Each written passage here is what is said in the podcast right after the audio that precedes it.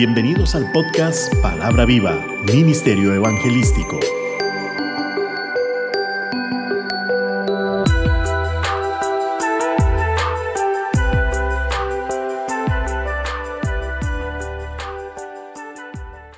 Gracias Dios por permitirme nuevamente estar con usted.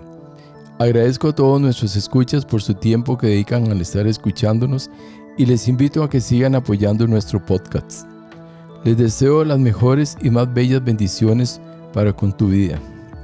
Padre Santo, danos sabiduría y entendimiento para comprender tu palabra y así cada uno de los escuchas pueda mantenerse firme en Cristo Jesús nuestro Señor. Amén. Nuestro tema de hoy. Compasivos. El significado bíblico de compasión deriva de la traducción de la palabra en hebreo Raham, que indica la muestra de misericordia y el albergue de piedad. La compasión cristiana es la acción y el efecto de compadecerse por las miserias y por aquellos que sufren. La compasión es un valor que permite que todos sean tratados con igualdad al comprender las miserias. También empuja a ayudar a los otros en su sufrimiento. La compasión es un efecto que surge de la simpatía, la tristeza, la comprensión y la empatía frente a aquellos que se encuentran en una situación peor que la propia. El valor de la compasión conlleva a la amabilidad y asistencia para los más necesitados, al perdón de los que hacen mal porque son también igualmente víctimas de otros y a la reconciliación de todos, porque todos padecemos de males. Con esta palabra se traducen términos que en diferentes lugares de las escrituras quieren expresar el tener o sentir piedad. Se apunta a un sentimiento profundo de conmiseración que nace de un amor que siente pena por el otro. Podríamos decir del amor de Dios puesto en nuestros corazones cuando le recibimos como nuestro único y suficiente Salvador. Jesús nos enseña en su palabra que el ser compasivos debe ser parte de nuestro diario vivir, pues en cualquier lugar por donde caminemos, siempre nos vamos a encontrar con personas que tienen diferentes necesidades.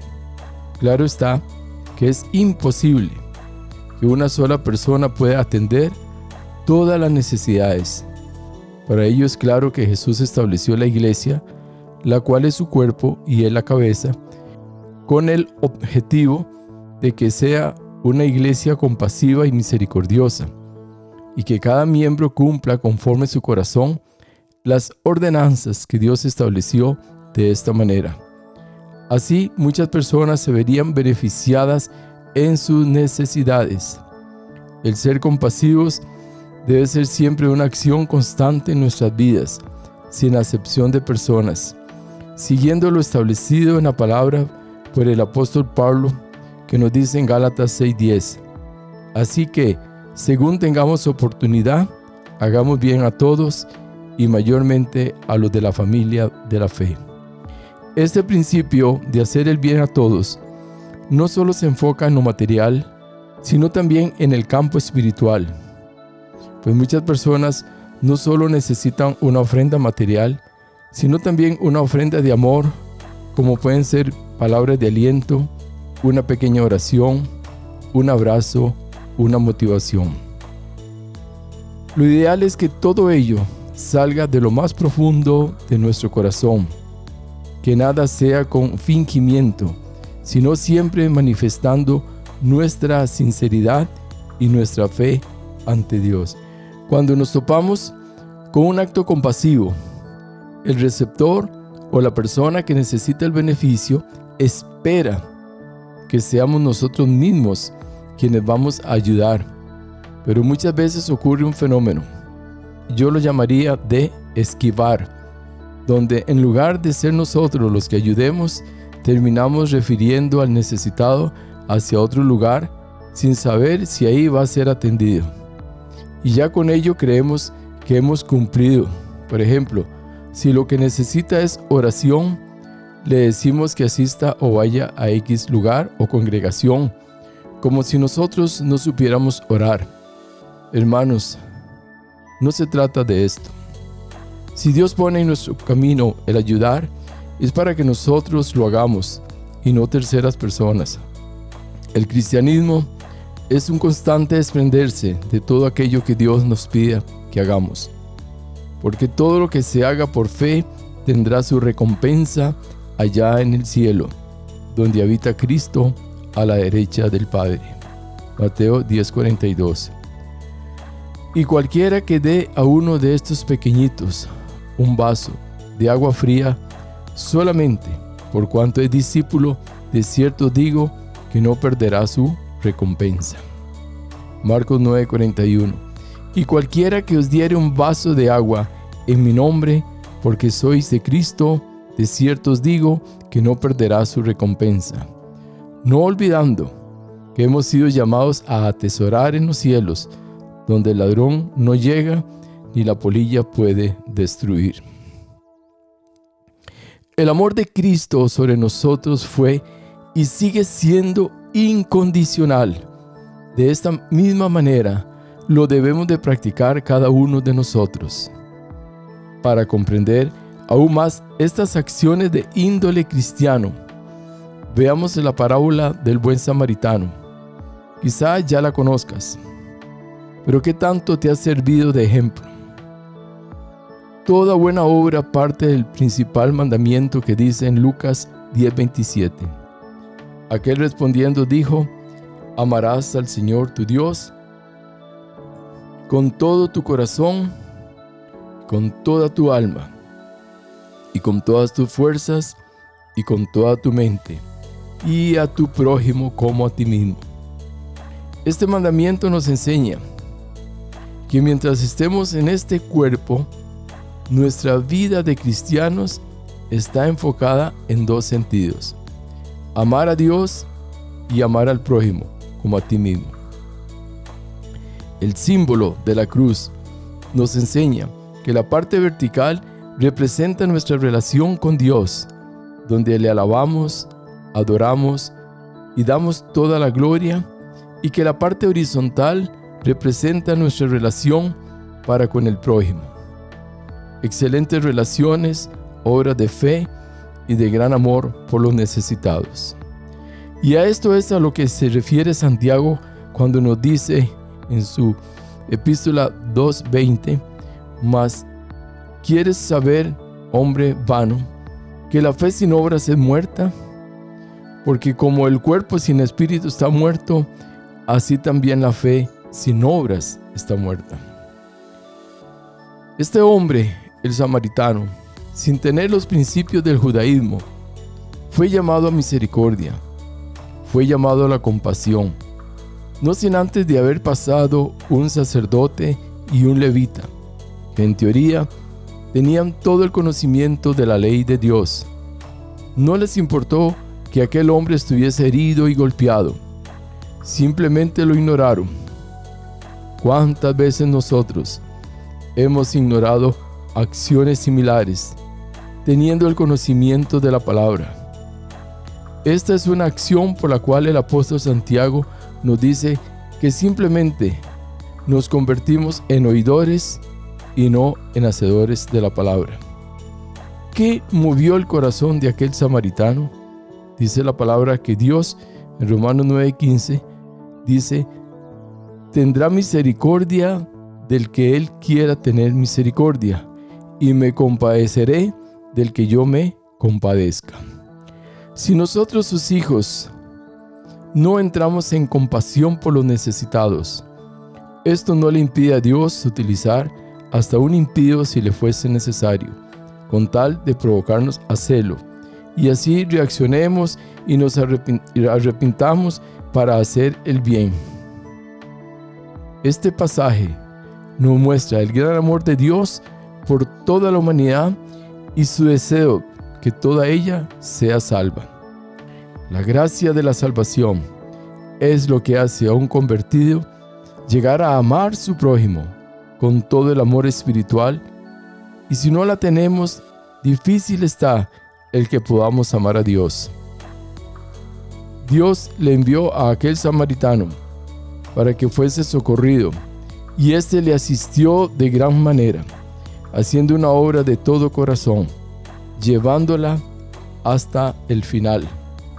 Es lamentable observar cuánto domina el egoísmo en todos los rangos. ¿Cuántas excusas dan los hombres para ahorrarse problemas o gastos en ayudar al prójimo? El verdadero cristiano tiene escrita en su corazón la ley del amor. El Espíritu de Cristo habita en él. La imagen de Cristo se renueva en su alma. Es nuestro deber, en nuestro trabajo y según nuestra capacidad, socorrer, ayudar y aliviar a todos los que estén en apuros y necesitados. Esta parábola nos recuerda la gran compasión de Jesús por el alma perdida. Cuando estábamos muertos por causa de Satanás, en delitos y pecados, moribundos, como el hombre golpeado en la parábola. Y aún en aquella condición nos levantó y nos resucitó a una vida llena de plenitud y grande amor. De ahí que no podemos olvidar lo que Dios hizo por nosotros por medio de su Hijo Jesucristo. Lucas 10:34 dice, y acercándose vendó sus heridas, echándoles aceite y vino, y poniéndole en su cabalgadura lo llevó al mesón y cuidó de él. Otro día al partir sacó los dos denarios y lo dio al mesonero y le dijo, cuídamele, y todo lo que gastes de más, yo te lo pagaré cuando regrese. Acciones de compasión deben de nacer en lo profundo de nuestro corazón. No debemos ayudar por obligación, y mucho menos para que nos vean, porque no tendríamos recompensa de Dios, solo de hombres, y esto sería trabajo en vano. Dios nos muestra en su palabra diferentes acciones por las cuales Jesús tuvo gran compasión Mateo 9:36. Y al ver las multitudes, tuvo compasión de ellas porque estaban desamparadas y dispersas como ovejas que no tienen pastor. En su peregrinar por este mundo, Jesús visitó muchas ciudades donde siempre habían grandes multitudes, pero sabía que aquellas personas estaban desamparadas pues no tenían ninguna protección espiritual. Estaban en condición de dispersas, perdidas, sin Dios, por lo que no pudo contener su gran compasión por cada uno de ellos, no mirando condición social ni su estado de pecador. Él solo miraba hacia el Padre, invocando de parte de su Padre Dios que extendiese su mano de misericordia sobre aquellas multitudes necesitadas de la salvación en Cristo Jesús. Cuando dice que su condición era de oveja sin pastor, solo me viene a la mente el pensar lo expuestas a todo peligro, pero principalmente al peligro de la muerte eterna.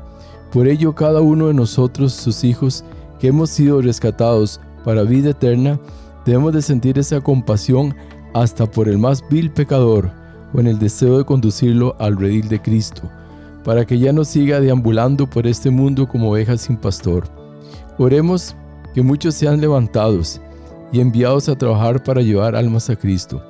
Esto es señal de que Dios está por conceder alguna misericordia especial a un pueblo cuando los invita a orar por ello. Dios conoce nuestras necesidades sabe muy bien de qué tenemos necesidad. En este caso su compasión se dirigió literalmente a la necesidad del pan de cada día. Mateo 15:32 Y Jesús llamando a sus discípulos dijo, Tengo compasión de la gente porque ya hace tres días que están conmigo y no tienen qué comer y enviarlos en ayunas, no quiero, no sea que desmayen en el camino. Aquí hay todo un reto. Jesús pudo alimentar a la multitud sin consultar a sus discípulos. ¿Cuál fue su intención? Lo primero era saber si sus discípulos tenían conciencia de la situación y qué podían proponer para poder resolver la falta de alimentos, probar su fe y por último manifestar su gloria. La necesidad existía, ¿cómo resolverla?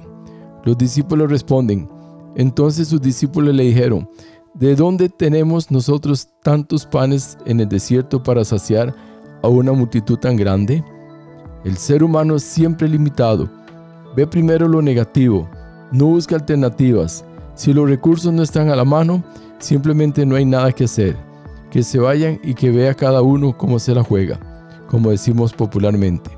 No hay compasión. Olvidaron a quien tenían al frente. Olvidaron los prodigios y milagros recién hechos. Lejos estaban de manifestar la fe. Jamás imaginaron que nuestro Dios es todopoderoso y que para Él no hay nada imposible. Jesús tenía el poder, si fuera necesario, de transformar las piedras en pan. Ya había transformado el agua en vino. ¿Qué no podía hacer Jesús? Los discípulos ya habían visto a Jesús alimentar a cinco mil. Qué rápido olvidamos la misericordia de Dios. Esto no puede ser así. Si alimentó cinco mil, que era ahora alimentar cuatro mil. Si verdaderamente tenemos fe, lo primero es aprender a no escuchar lo malo y lo negativo, manteniendo nuestros ojos en el autor y consumador de la fe, Jesucristo. Pero Jesús ni caso les hizo y se dirigió a ellos con una pregunta. ¿Cuántos panes tenéis? Y ellos dijeron, siete, y unos pocos pececillos. Y Jesús da una, una nueva orden, y mandó a la multitud que se recostase en tierra, por cuanto estaban en el desierto. Y tomando los siete panes y los peces, dio gracias, los partió, y dio a sus discípulos, y los discípulos a la multitud. Y comieron todos, y se saciaron, y recogieron lo que sobró de los pedazos, siete canastas llenas. Señor, aumenta nuestra fe, perdona nuestra incredulidad, enseñándonos a vivir de tu plenitud y de tu abundancia para todas las cosas que pertenecen a esta vida y a la venidera. No podemos tomar actitudes como las de aquellos discípulos. Debemos tener siempre en mente la calidad de Dios en el que hemos creído, empezando que es real y que vive por los siglos de los siglos. Desarrollemos una mayor conciencia de lo que significa el Dios de Israel, el creador del cielo y de la tierra. Recordemos que en el Antiguo Testamento aparece el nombre de Jered, el cual representa una de las tantas maneras de referirse a Dios, siendo el más importante Jehová por lo que viene representando como Jehová Jireh, que significa el Señor mi proveedor. Y si el Señor es mi proveedor, ¿por qué vivimos con tanta escasez de fe y de amor hacia nuestro prójimo?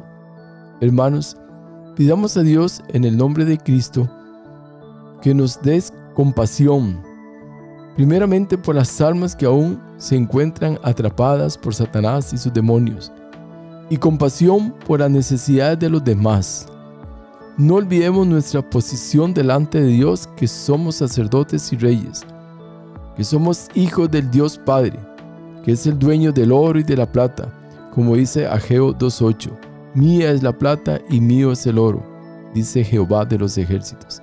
Si nos mantenemos en obediencia, no tenemos que vivir como mendigos, pues es claro lo que dice su palabra al respecto. Salmo 37, 25. Joven fui y he envejecido, y no he visto justo desamparado ni su descendencia que mendigue pan. Recordando también 1 Crónicas 29, 14. Porque ¿quién soy yo y quién es mi pueblo? Pudiésemos ofrecer voluntariamente cosas semejantes, pues todo es tuyo y de lo recibido de tu mano te damos. Oramos. Padre Santo, al estar meditando tu divina palabra, veo cómo nos demandas a ser cristianos compasivos y misericordiosos. Ayúdanos, Señor, a ser verdaderos hacedores y no tan solo oidores de tu palabra. Que podamos seguir el ejemplo que Jesús nos da con respecto a todas las almas que se encuentran en necesidades espirituales y materiales. que seamos bondadosos, conociendo que tú Jehová eres nuestro proveedor y el ser bendecidos es para compartir de nuestras bendiciones con los necesitados. Todo esto te lo pido Padre Santo, en el nombre de tu Hijo, Jesucristo. Amén. No olvides extender su bendición compartiendo este episodio con sus amigos y familiares. Les habló su amigo y servidor José Alberto Delgado desde el hermoso Valle de Santa María de Otas, San José, Costa Rica, América Central. Bendiciones. Hasta la próxima.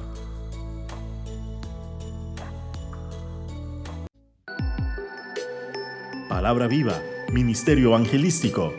Todos los derechos reservados.